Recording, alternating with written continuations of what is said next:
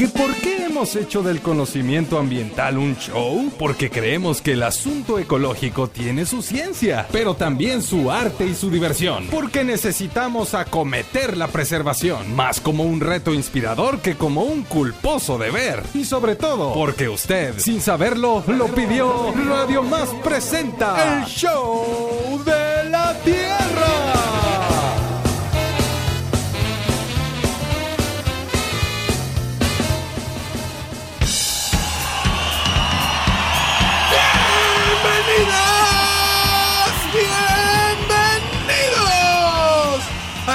Programa que te lleva a volar al ras del agua, a escuchar el latido del mar y a escuchar las venas del planeta en verdes plantas. Esto es el show de la Tierra.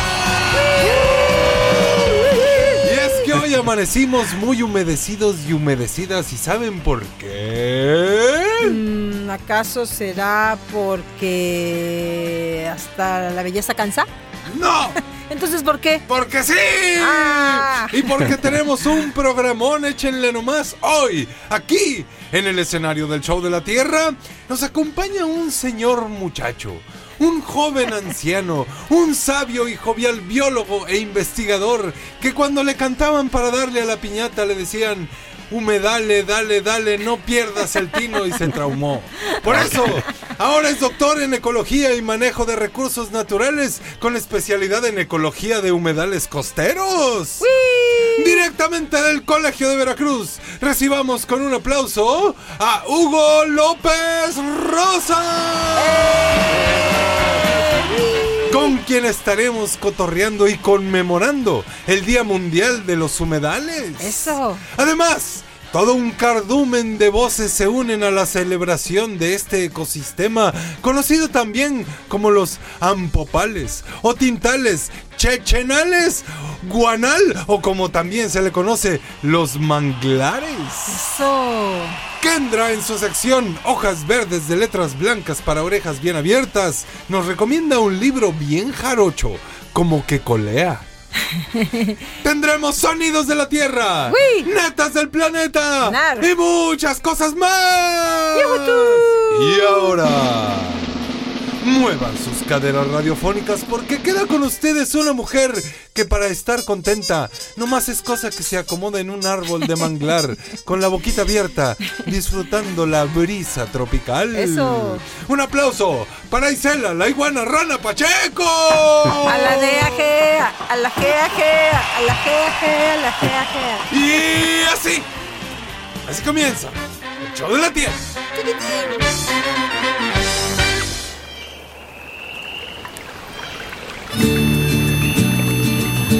Las ciudades siempre nos ha gustado tener cerca, en los parques y avenidas, fuentes con agua. Lindo humedal. Hoy en día, cada vez más ciudades están extendiendo esta visión de convivir con el agua a recuperar sus humedales urbanos. Un ejemplo es el humedal Molino de San Roque en Jalapa o las lagunas interdunarias en Veracruz. Pasa y su inocencia me hace llorar. Pero vamos más allá. Hoy en día muchas ciudades están incorporando humedales, no solamente como zonas de recreación, sino para contener inundaciones y limpiar y almacenar agua dulce. Y se llaman ciudades esponja. Este 2 de febrero sí es verdaderamente un día para conmemorar.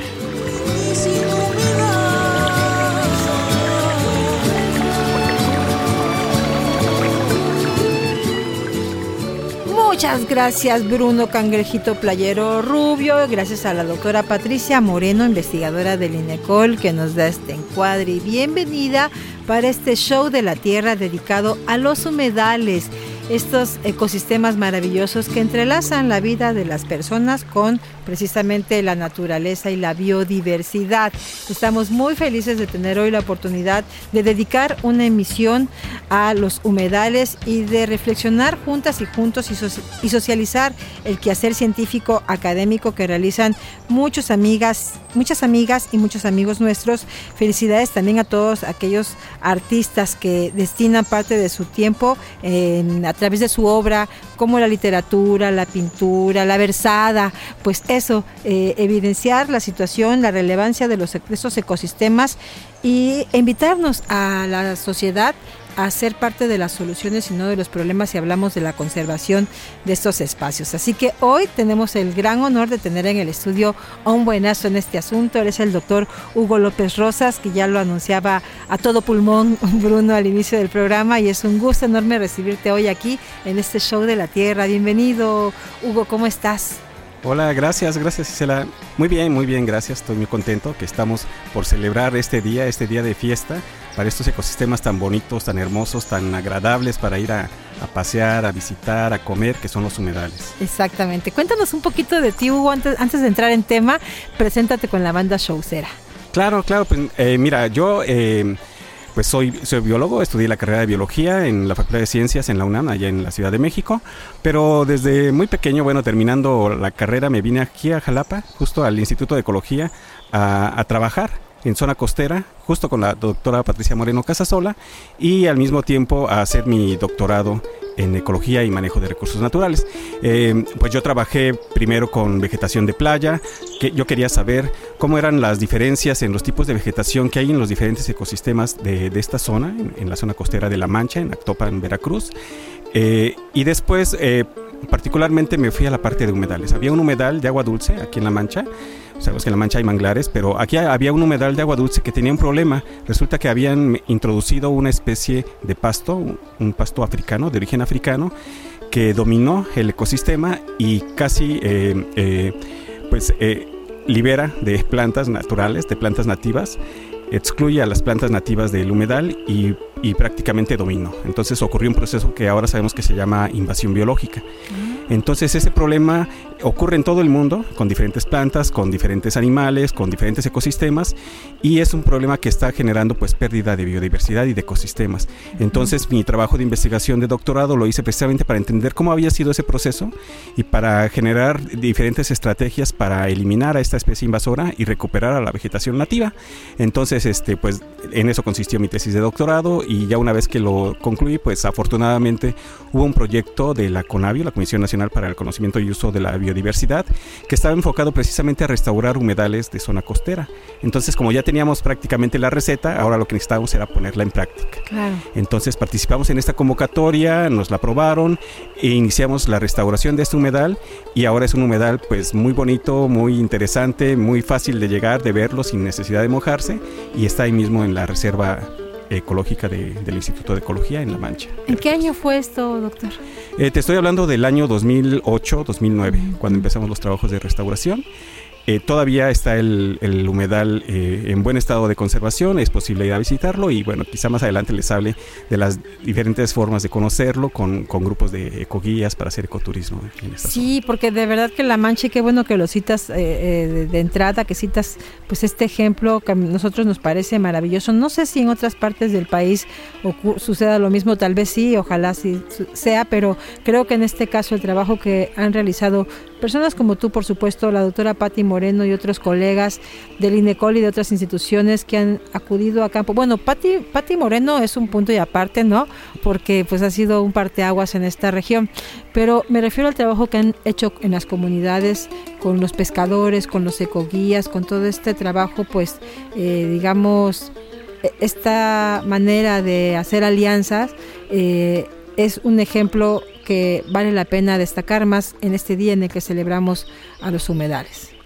Sí, tienes toda la razón. La verdad, yo estoy de acuerdo en que, en que pues la gente se apropie de los ecosistemas que lo rodean. Nosotros si vivimos aquí en una zona rodeada de bosque, bosque mesófilo, o quizá más arriba en las vigas, en la joya, en los bosques de pino, pues la verdad debemos entender que, que estos ecosistemas están ahí eh, pues en parte gracias a nosotros, ¿no? Y bueno, lamentablemente también si los estamos perdiendo, pues también es por culpa nuestra. Sí. Pero, pero gracias a nosotros están ahí, ha habido una convivencia con nuestros ecosistemas naturales desde tiempos, este, vamos a llamarle prehistóricos, ¿no? Desde que el hombre aprendió que se puede valer de los recursos que les provee la naturaleza, pues trató de, de cuidarlos, de conservarlos, de aprovecharlos, incluso a veces de domesticarlos, de, este, de conocer cómo eran sus procesos para adaptarse a ellos.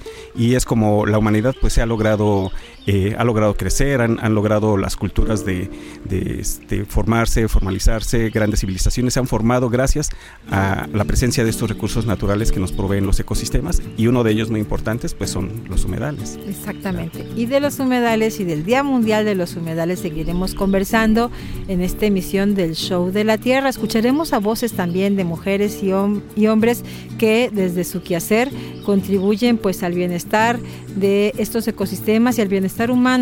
Hoy en este Día Mundial de los... Bueno, fue ayer 2 de febrero, pero aquí en, en el Show de la Tierra eh, nos gusta la fiesta patronal y seguiremos reflexionando juntas y juntos acerca de cómo podemos también mitigar problemáticas relacionadas con el cambio climático y destacar pues que la campaña eh, en este año, en este 20 2024, destaca mensajes como invitarnos a adaptarlos y a compartir ampliamente el quehacer y la utilidad de los humedales. Así que vamos a pausa y regresamos con más en esto que es el show de la tierra. Hay que trajinar corriente arriba por el humedal. Dale que va, no van a ganar. Hola, saludos al show de la tierra. Mi nombre es David Díaz Romero. Soy parte del grupo Ecoguías La Mancha en Movimiento, donde realizamos actividades dentro de los humedales, visitando a conocer el manglar y la fauna que se encuentra ahí, como son cocodrilos, tortugas, peces, aves. También hacemos observación de aves. Recorremos parte del humedal de agua dulce, donde vemos parte de la vegetación de selva inundable, vegetación de popal, tular. Estos ecosistemas son sumamente importantes para esa fauna que se desarrolla ahí. Aparte nos prestan servicios ambientales y nos brindan alimentación para la población como son ostiones, almejas, peces que la comunidad aprovecha y, otras partes de esas se utiliza para tener recursos económicos. Los humedales de la Mancha son unos ecosistemas que nos sirven y nos han ayudado muchísimo. Los invitamos a visitarnos a La Mancha, a conocer estos ecosistemas, esta riqueza natural de nuestro estado de Veracruz. reverdecerán en la retina de mi litoral. Tierra sin mal, flor del irupé,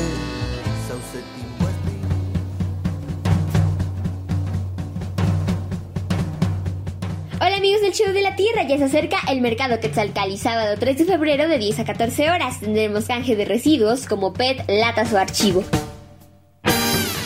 Reparación de bicicletas y la venta de productos artesanales y ecológicos. Rica comida tradicional y productos hechos a mano como mucho más. Si tú quieres saber un poco más sobre el río Cedeño, lo puedes hacer a través de nuestras redes sociales, que son en Facebook como Rescate del Río Cedeño y en Instagram arroba ds-río Cedeño. No se te olvide traer tus envases y bolsas reutilizables. ¡Te esperamos! Mientras vamos y regresamos de un corte, no esperes ni desesperes. Haz algo. Siembra un árbol, salva una especie, cambia un paradigma, repara una fuga, libera una tortuga, entretente en algo. Mientras regresamos con el show de la Tierra.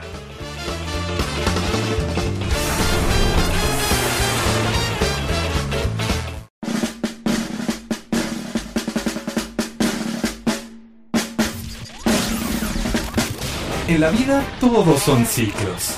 Vuelve el mar, vuelve el viento, vuelven las estaciones. Y nosotros estamos ya en el show de la Tierra. Continuamos.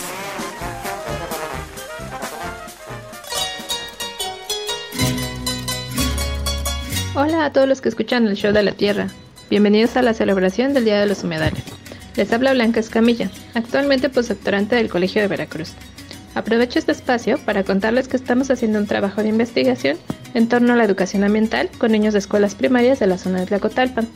Planeamos diseñar algunas herramientas de difusión de la importancia de los humedales de nuestro hermoso estado, con la creatividad de los niños y el apoyo de herramientas audiovisuales. Esperamos pronto poder difundir los resultados y aportar en la concientización y educación de la importancia del tesoro natural que son los humedales, que a menudo pasan desapercibidos, pero que desempeñan un papel vital en la salud de nuestro planeta. Aprovecho para hacerles una invitación a que se unan a las distintas actividades que se pueden realizar en pro del ambiente. Recordemos que preservar y proteger los humedales y en general los ecosistemas es una responsabilidad compartida. Saludos. ¿Qué es aquello que verdea en medio de la sabana? ¿Qué es aquello que verdea en medio de la sabana? Yo creí que era zacate y era la maldita iguana. Yo creí que era zacate. Continuamos en el show de la tierra, hoy el show de los humedales y destacando que el lema para este 2024 es los humedales y el bienestar humano. Saludamos y agradecemos a los humanos y a las humanas que hemos escuchado en esta ida y regreso de corte promocional eh, que bueno, pues tiene que ver con el trabajo que realiza la gente en las comunidades que ya mencionábamos, doctor Hugo, y, y también el, trabajo de esta nueva generación que desde su formación profesional, en este caso con los posgrados que ustedes promueven también desde el Colbert, están recibiendo también toda esta información y preparación para enfrentar grandes eh, pues problemáticas sociales y ambientales que hay alrededor de los humedales. Claro, sí. Eh pues nosotros en el Colegio de Veracruz, pues sí, tenemos una maestría y un posgrado en desarrollo rural, re, perdón, desarrollo regional sustentable, donde sí, nuestros estudiantes, pues eh, se, se, enfocan a hacer trabajos de investigación en diferentes áreas de la sustentabilidad, no solamente de humedales. Claro, mi, mi grupo, bueno, junto trabajando en colaboración con, con, varios humedólogos, nos llamamos nosotros. Ah, qué bonito. Este, pues tratamos de, de, de guiar alumnos en tesis para para trabajo, particularmente en zona costera. Nosotros uh -huh. nos enfocamos mucho en zona costera, que es una de las zonas más vulnerables del planeta, claro. que están expuestos pues a marejadas, a tormentas y bueno, quizás son los más vulnerables ante efectos de cambio climático, ¿no? Como, como aumento en el nivel del mar, pero que afortunadamente eh, pues tienen un, humedales y otros ecosistemas que les permiten pues protegerse de este tipo de eventos. Entonces, pues nuestros estudiantes eh, están interesados tanto en conocer cómo son, cómo son los patrones, digamos, de de distribución de estos ecosistemas, pero también entender cómo es el manejo que hace la gente de estos ecosistemas. Por ejemplo, en la región de los Tuxtlas, pues pues la gente usa lagos volcánicos, hay lagos volcánicos y alrededor de ellos hay humedales de agua dulce, donde pues la gente hace turismo, pero también lo aprovecha como para zona, zona de pesca o, también para sus medios de vida cotidianos, ¿no? Este, lavar, usar agua para, para uso doméstico. Entonces, este, pues queremos ver cómo, cómo han afectado las actividades agropecuarias, ganadería, agricultura alrededor de estos lagos y cómo ha cambiado las características del agua. Sí, pero también hay, eh, por ejemplo, el equipo del doctor José Luis Marín Muñiz. Eh, ellos están más especializados en humedales construidos, ¿no? Hay humedales naturales, pero también hay humedales construidos. A ver, cuéntanos esta diferencia. Sí, bueno, eh, los humedales construidos, digamos que también están, están asociados a la, a la cultura humana. Uh -huh. o sea, yo creo que a todos nos gusta comer arroz en diferentes presentaciones.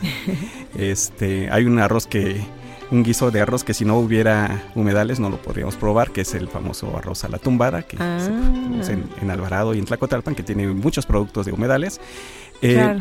Pero eh, esta especie es una especie que requiere de inundación para, para su producción. Uh -huh. Entonces, eh, particularmente en, en, en, las regiones asiáticas, empezaron a domesticar esta especie, así como en Mesoamérica se domesticó el maíz, pues allá domesticaron el, el arroz para, para tener mayor producción. Y como saben que es una especie que requiere inundación para, para aumentar su producción, entonces este, transformaron planicies de inundación en, en terrazas que se inundan continuamente para, para producir eh, arroz. Entonces los arrozales los consideramos un humedal transformado o, una, o un humedal construido. Uh -huh. Pero como también una de las funciones de los humedales es este, pues purificar el agua, o sea, si el agua llega con contaminantes, ya sea este, contaminantes domésticos, detergentes, a veces plaguicidas que usamos en, en el campo, pues eh, esta agua contaminada eh, pasa por una zona de humedales donde hay plantas, donde hay microorganismos, donde hay suelo y hay unos procesos químicos que limpian el agua. Digamos, es una planta de tratamiento de agua natural. Natural. Natural. Entonces lo que hacemos es con estrategias llamadas este eh, pues basados en la naturaleza. Uh -huh. Estas, Soluciones basadas sí, en claro. la naturaleza. Soluciones basadas en la naturaleza. Lo que hacemos es imitar lo que hacen los humedales en espacios reducidos que les llamamos humedales construidos. Los construimos a veces de cemento, a veces de polietileno. Eh, recreamos un humedal, pasamos agua eh, residual por estos humedales y esperamos que salga agua limpia después de pasar por un proceso eh, de humedales. Mm, Bruno y yo un día nos tocó conocer uno en el Tecnológico de Jalapa, un, un humedal artificial que se construyó con la asesoría también el acompañamiento de las personas de ONU Medio Ambiente y de un proyecto que seguro conoces que se llama CIDIADAP. CIDIADAP, ah, sí. que Jalapa era, pues formaba parte también de este trabajo, de este monitoreo. Y bueno, de alguna manera también nos indica cómo estamos en un momento eh, digamos, de humanidad en el que requerimos echar mano de estas tecnologías para mitigar, para contribuir a, a- a- a recrear procesos que son naturales, pero que hemos llegado también a un nivel extremo tal vez de, de sobreexplotación, que necesitamos eso, echar mano de, de otras alternativas, doctor. Claro, sí, y bueno, humedales construidos hay para diferentes objetivos. Por ejemplo, Sí, bueno, eh, seguramente, eh, no sé si la palabra humedales eh, todos la, la conozcan. ándale, exacto, háblanos también de eso, de qué manera se es conocido los humedales, qué otros nombres tienen. Sí, bueno, eh, depende también de la zona, el idioma, el país, pero nosotros aquí en México los hemos conocido como manglares en la zona costera. Hay un tipo de humedal particular que es de agua salobre, que le llamamos manglares, pero eh, también si, si están dominados por una, por una planta que, que la conocemos como tule, en zonas de agua, de agua dulce, pues les llamamos tulares, o si están llenas de carrizos o lo que le llaman otate, le llamamos este, carrizales, etcétera. En, en cada región hay, hay tipos de vegetación característicos de sus humedales. Por ejemplo, en Campeche está el palo de tinto, que crece precisamente en zonas de humedales y les llaman tintales, este, o, unas palmas, unas zonas que se inundan y lo único que crece son palmas que le llaman chechen, entonces son chechenales. Entonces en cada región le vamos a llamar de forma diferente, ciénegas, aguadas, etcétera. Pero todo esto es humedales. Lo que tiene en común, pues es que temporal o a veces permanentemente se inundan. Puede ser agua dulce, agua salobre, agua salada. Y entonces, este, pues, pues todos sabemos, si tenemos plantas y nos pasamos de agua, pues se nos van a marchitar las plantas, se nos van a morir, se le van a podrir las, raíz- las raíces. Pero no a todas las plantas les pasa esto. Hay plantas que están adaptadas a tolerar la inundación y entonces estas plantas eh, son las únicas que, van a- que vamos a encontrar en los humedales. ¿sí? Entonces eh, eso le va a dar una forma característica a cada uno de los, de los, de los humedales que conozcamos. Además filtran, ¿no? Son, son los riñones del planeta para algunos, ¿no? Claro, bueno, tienen, tienen, nos prestan servicios múltiples, ¿no? Ajá. Por esta función que les platicaba hace ratito de que, de que pueden eh, depurar el agua contaminada o las aguas residuales, les llamamos que es los riñones del planeta, porque hacen como la función que hacen los riñones en nuestro cuerpo. Si, si purifican nuestra sangre este, y las desechamos pues en los- las toxinas en forma de orina, pues este, los humedales eh, desechan el, el agua, digamos los residuos, los tóxicos, los procesan en estas comunidades microbianas y el agua que sale ya está limpia. Pero tienen una doble función porque también son pulmones, así como decimos los bosques son los pulmones del planeta, pues los humedales también son unos bosques, nada más Claro. que a veces son bosques inundados. Y, y aquí en Veracruz tenemos unos muy, muy bonitos, como un área natural protegida estatal, que es Ciénaga del Fuerte, que está ahí en Tecolutla, donde eh, pareciera que uno está en una selva de manglar, pero no son manglares, son, son selvas de agua dulce, dominadas por una planta que le llamamos este, apompo, ¿eh? o le dicen zapotonal, es paquira acuática, una especie muy bonita y muy grande, son árboles de, de 20, 30 metros de altura, que forman un bosque muy particular. Qué experiencia tan hermosa es hacer un recorrido, ¿verdad? Por estos espacios, por estos cuerpos de agua, con estos, con esta vegetación tan particular. Y no sé cómo, te va a ti, cuéntanos, pero en la, la- la ocasión que tuve la oportunidad de vivir eso en Tecolutla y también en, en la región de La Mancha, tuve la sensación de que entró una persona y salió otra. No hay forma de que no te purifique también algo de tu propio ser, visitar Claro. un espacio de este tipo. Claro, sí, este podemos decirles que son lugares mágicos. Porque ¿Verdad? es cierto, es cierto. Ujú. De hecho, yo este, trabajé mucho tiempo en Campeche, en Ciudad del Carmen, y es una ciudad pues bastante, bastante difícil de vivir, mucho ruido, eh, muchos autos, este, algo de contaminación. Pero el, el manglar al que yo tra- iba a trabajar estaba a escasos eh, 500 metros de la carretera. Pero nada más metiéndome al manglar, me olvidaba que estaba en la ciudad. Me olvidaba que estaba en la ciudad. Este, me podían pasar las horas y después ya regresaba a la realidad, ¿verdad? Y bueno, sí, al- algo que a veces, pues, a veces nos queremos salir corriendo son los mosquitos. Ah, bueno. Muchas veces asociamos los mosquitos al agua, a la inundación, Ujú. y quizá por eso eh, muchos humedales eh, no se aprecian en su totalidad y más bien se, se intenta secarlos, desaparecerlos porque se consideran que son fuente de mosquito. Pero la verdad es que, bueno, no sé si todos conocemos el ciclo de vida del mosquito. El mosquito inicia siendo una larva, pues, pues, este, pues muy débil, muy, muy frágil, un- una larva que es mucha proteína y mucha grasa que está flotando sobre el agua. En algunos lugares le llaman alfilerillo. Y así en forma de larva es un alimento riquísimo para los peces, para las ranas, para los sapos. Entonces, si un mosquito pone muchos huevos en el agua y se forman muchas larvas de mosquito, eh, pero si hay muchos peces y muchas ranas, pues se van a comer a estas larvas y van a controlar la población de mosquitos. No vamos a tener tantos mosquitos. El problema es que, que, estamos viendo, que estamos notando, es que estamos alterando estas poblaciones de depredadores, ¿no? Estamos ensuciando el agua, la estamos contaminando. Entonces, cada vez hay menos depredadores de mosquitos y entonces aumenta la población de mosquitos. Eh, algunos humedales artificiales se hacen precisamente con siguiendo esta, esta solución basada en la naturaleza, donde construyen humedales alejados de la ciudad, digamos en la periferia de la ciudad, de tal manera que los mosquitos aquí, aquí eh, ovipositan, aquí ponen sus huevos, aquí nacen las larvas y en estos estanques, en estos eh, humedales artificiales, este, siembran peces que son los depredadores del mosquito. Entonces, gran cantidad de mosquitos se pierden en estos humedales afuera de la ciudad y ya no llegan los mosquitos a la ciudad, ¿no? Así nos están protegiendo de los piquetes de mosquito.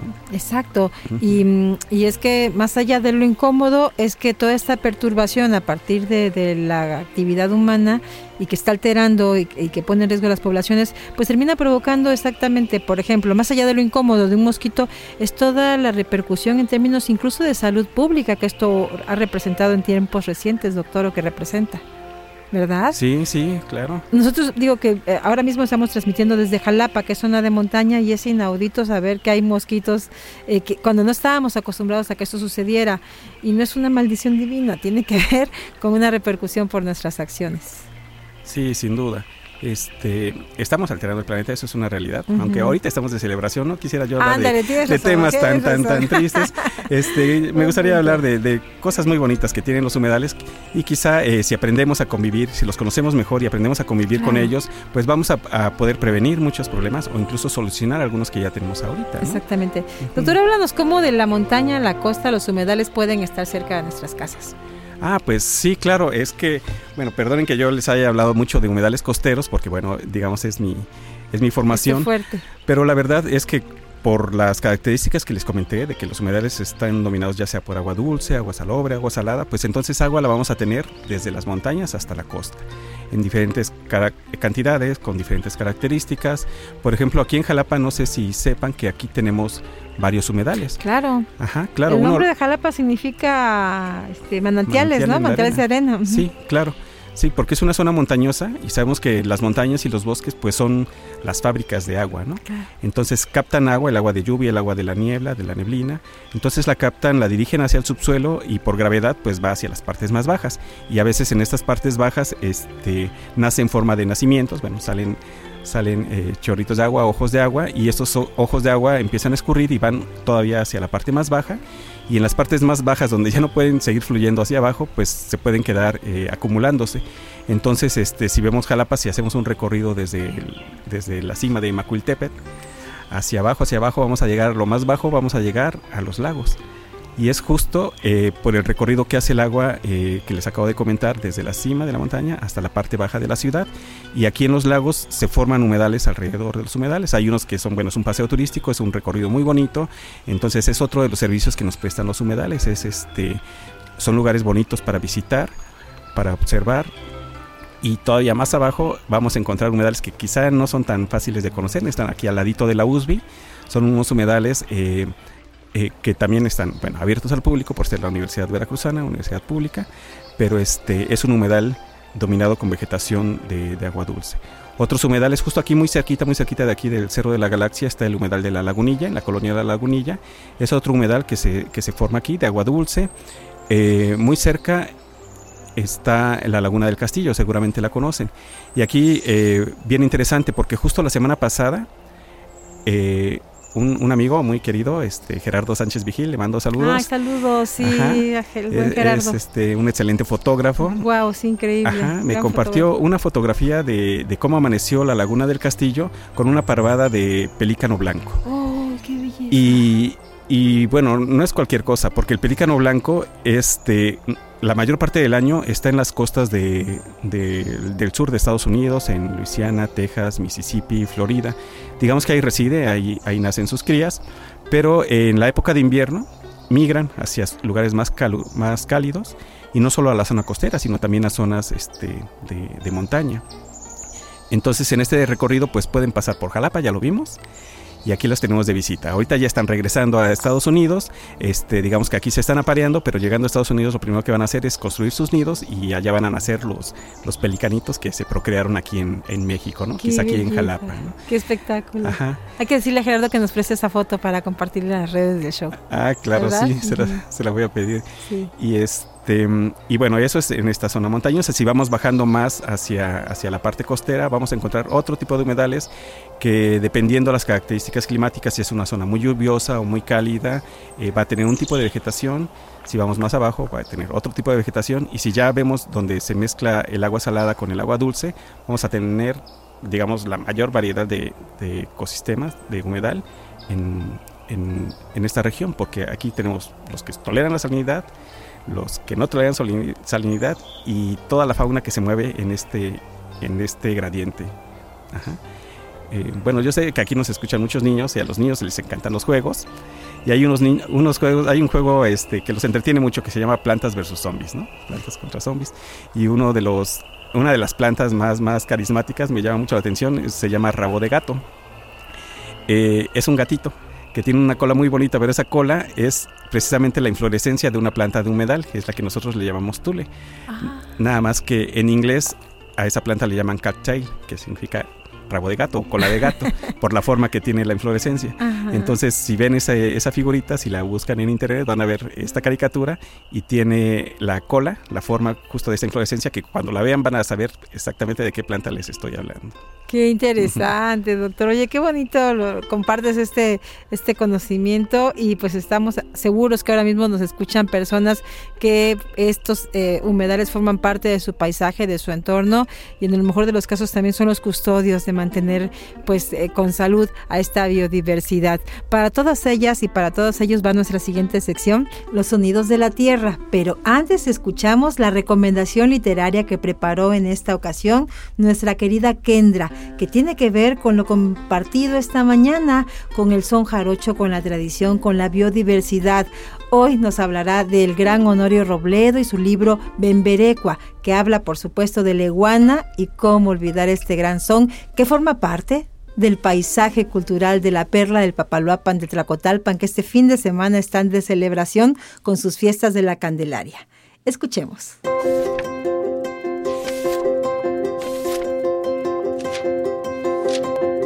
Letras verdes de hojas blancas para orejas abiertas. Con Kendra.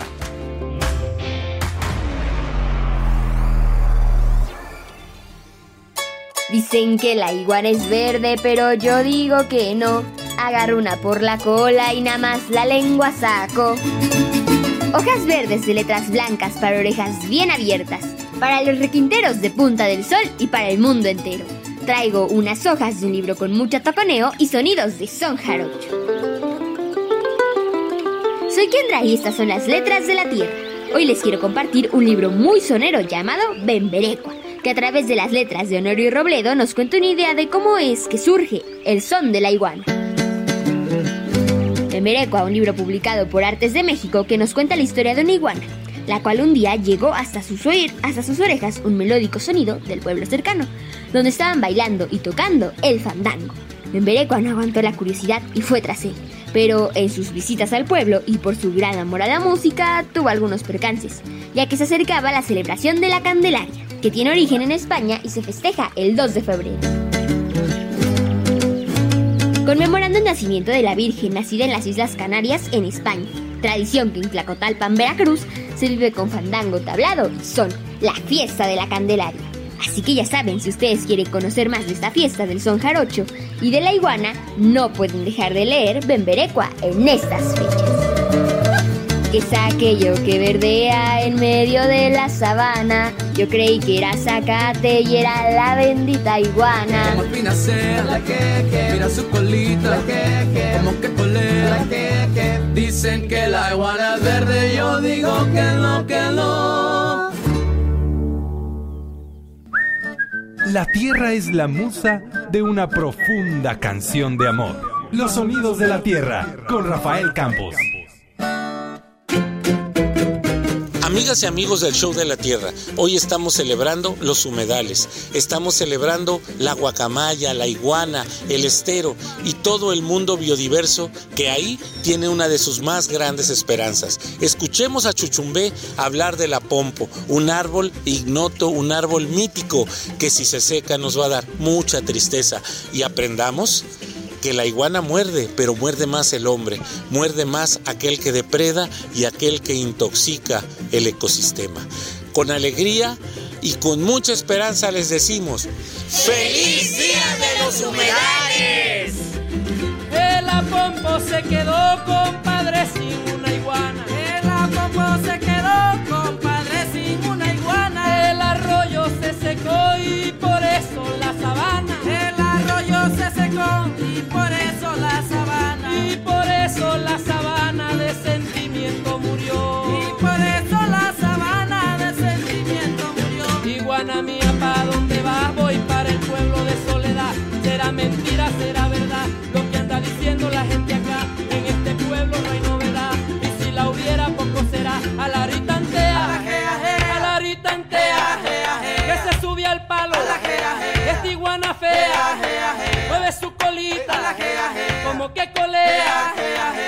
su piecito.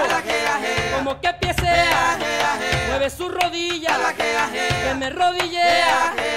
Y la rabadilla. Que rabadillea.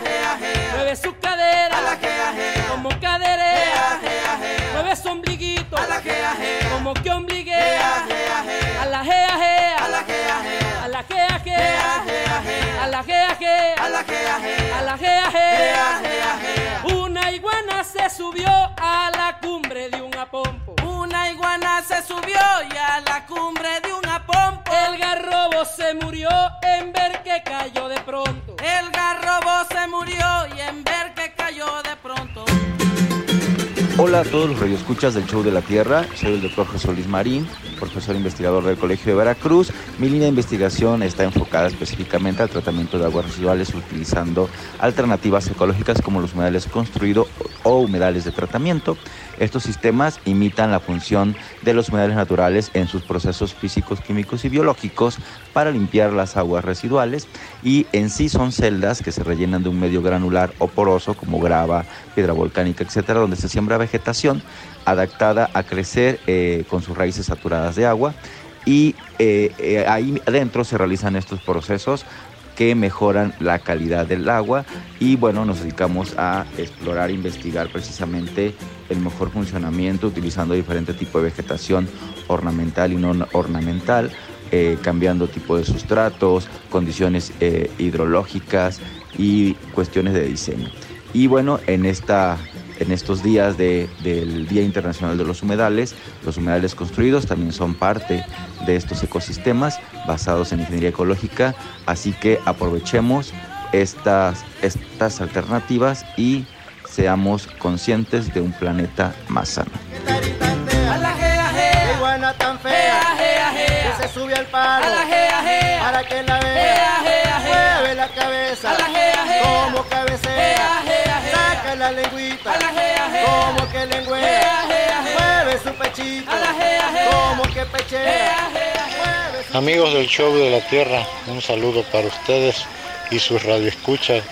Mi nombre es Guillermo Marín Zárate, integrante de la Sociedad Cooperativa de Producción Pesquera y Servicios Ríos Soteros SC DRL. Nosotros trabajamos dentro del área natural protegida Ciénagas del Fuerte. Es un espacio de protección estatal. Contamos con 4.269 hectáreas de selva inundable, tulares, popales, papatlares. Hay diversidad de, vegetación, de fauna también, que ahorita que es temporada de aves migrantes incrementa el número de especies de aves.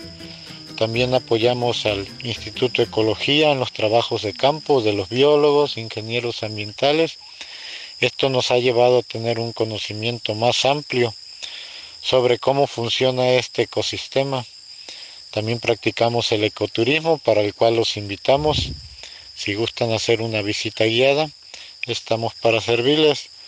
pueden llamar al teléfono 232-118-6425. También apoyamos al cangrejo azul en su temporada, en que tienen que llegar al mar para desovar. Es parte de nuestras actividades que realizamos. Preserva la calma. La Tierra es una esfera. Esfera un poco. No seas desesperado. Vamos a un corte y regresamos con El Show, show de la Tierra.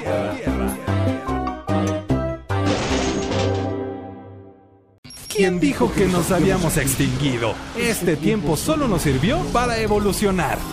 Ya estamos de regreso con el Show de la Tierra.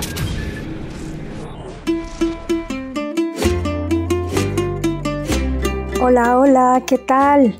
Show de la Tierra, saludo con mucho gusto a todo su auditorio. Mi nombre es Ochil del Alba León Estrada, yo soy antropóloga y arqueóloga, profesora investigadora del Colegio de Veracruz y actualmente colaboro en el proyecto Ecohidrología para la Sustentabilidad y Gobernanza del Agua y Cuencas para el Bien Común en la sección del Papaloapan. Mi trabajo dentro de este proyecto consiste en visibilizar los procesos de apropiación del paisaje como parte del patrimonio biocultural de los humedales de la cuenca del Papaloapan estos paisajes que tienen que ver con el agua, que tienen que ver con manglares, que tienen que ver con lagunas, que han estado en esta región por muchísimos años, han sido apropiados para el uso cotidiano, para cuestiones económicas, pero también para cuestiones rituales por los habitantes del Papaloapan durante una larga trayectoria. Y bueno, pues como Tlacotalpan es un sitio patrimonio de la humanidad por la UNESCO, es bastante importante sensibilizar a las personas, a los niños, a través de cartografías sociales, de participación comunitaria, sobre la importancia de los humedales como parte de este paisaje biocultural que todos debemos cuidar. Muchísimas gracias y pues que pasen un muy feliz día de los humedales. Chao.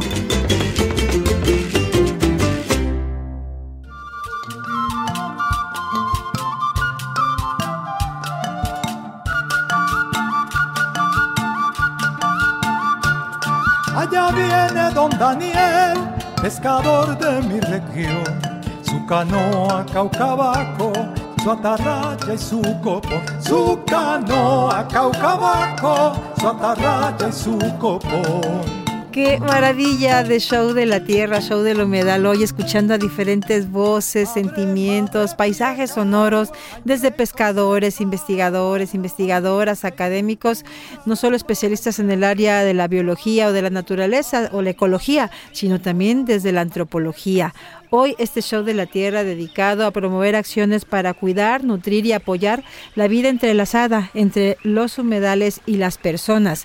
Y si a usted aún no le despertamos el interés, pues fíjese que si, los humedales no existieran, habría ciertos platillos de los que no podríamos disfrutar. Por ejemplo, ¿cuáles, Hugo? Bueno, eh, aquí acaba de pasar la temporada de la naca. Sabemos que aquí en la costa nos gusta comer el huevo de naca eh, aunque a veces no sabemos qué es. Bueno, la hueva de naca. Eh, la naca es un, es un pez que vive en los humedales, tanto de agua dulce como de agua salobre, pero tiene un ciclo de vida muy interesante porque en la época de lluvia pues salen a parearse, a, reproducirse, a alimentarse y, migran de humedales de agua dulce hacia zona más salobre a ovopositar. Entonces durante su migración, pues la mayoría de los que migran pues son las hembras, van cargadas de hueva y pues sí, estamos este, digamos atentando un poquito con, la reproducción de esta especie, aunque bueno, como en zonas del Papaloapan son tan extensos la cantidad de humedales, este, hemos platicado con la gente de ahí, su percepción es que ellos creen que nunca se va a acabar porque es tanta la, la naca que sale pero cuando regresan, ya después de que cumplieron su ciclo de vida, siguen alimentándose y empieza a secarse el humedal, porque empieza la temporada de secas, deja de llover en, noviembre, diciembre. Entonces, este, ya para, para febrero, marzo, se están secando los humedales. Digo, no se secan por completo, pero sí pierden el nivel del agua. Y entonces la naca se entierra en el lodo se mete en el lodo, así como los osos polares se van a hibernar, la naca se entierra en un proceso que nosotros le llamamos estivación, que es en el que reduce al, mínimo su respiración y, ahí se mantiene enterrada en el lodo durante meses hasta que vuelven otra vez las lluvias, ¿no? Entonces, este, este, esta hueva de naca que la disfrutamos frita, eh, eh, al chipotle, en el arroz a la tumbada, pues pues solo la podemos disfrutar gracias a que existen estos humedales costeros. Qué maravilla. Pues miren nada más, este los humedales son hogar también y de la web de la naca, ¿no? Del cangrejo azul, de las tortugas, del peje lagarto, en fin. Y ya nos decías también que la rosa la tumbada es un ejemplo perfecto, ¿verdad? De cómo reúne una serie de especies que habitan en estos ecosistemas. Pues estamos en la recta final de este show de la Tierra. Queremos, Hugo, que nos compartas una reflexión final que te gustaría se nos quede haciendo eco. Bueno, eh, pues eh, yo a ustedes les agradezco que estén celebrando este día, el 2 de febrero, el Día Mundial de los Humedales. Eh, cada año, quienes, quienes participamos en esta celebración, pues damos un lema, hay un lema para para celebrar a los humedales y este año, el 2024, el lema es humedales y bienestar humano. En, todo el mundo ya se reconoce que, que, gracias a que los humedales estén en buen estado de salud, también hay muchos servicios y mucho bienestar para la humanidad. Entonces, eh, pues la reflexión es que aprendamos de ellos, los conozcamos, los valoremos, los amemos y eh, les agradezcamos todos los servicios que nos prestan. ¿Cómo te puede contactar la gente que quiera conocer más de tu trabajo actualmente desarrollado, desempeñado en el Colegio de Veracruz? Sí, bueno, la página del Colegio de Veracruz es eh, colver.com.mx.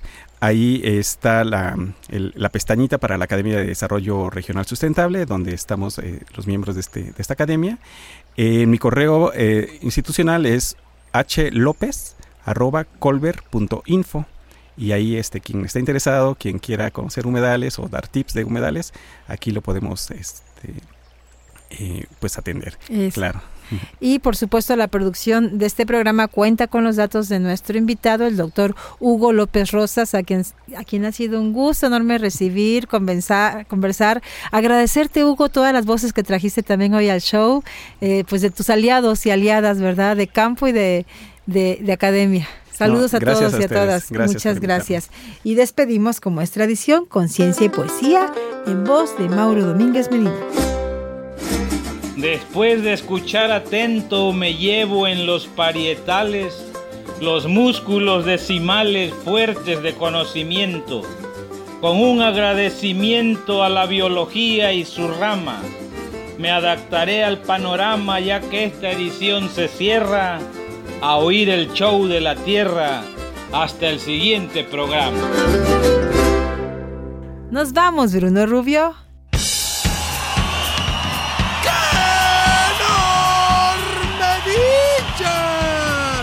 Gracias por acompañarnos en este estanque artificial donde alimentamos a los peces de nuestra audiencia con las larvas de datos del mosquito de la ciencia y la conciencia. Esto fue el show de la Tierra. Gracias a nuestra rana de lengua retráctil y sonrisa contagiosa, Isela, la verde planta contra zombies, Pacheco. Gracias, público. Gracias a nuestras invitadas e invitados por compartir sus saberes y acciones que nos alimentan como pelicanitos en crecimiento. Y un servidor, Bruno Rubio, les recuerda que esta es una producción de Radio Más, una estación con más biodiversidad. ¡Vámonos!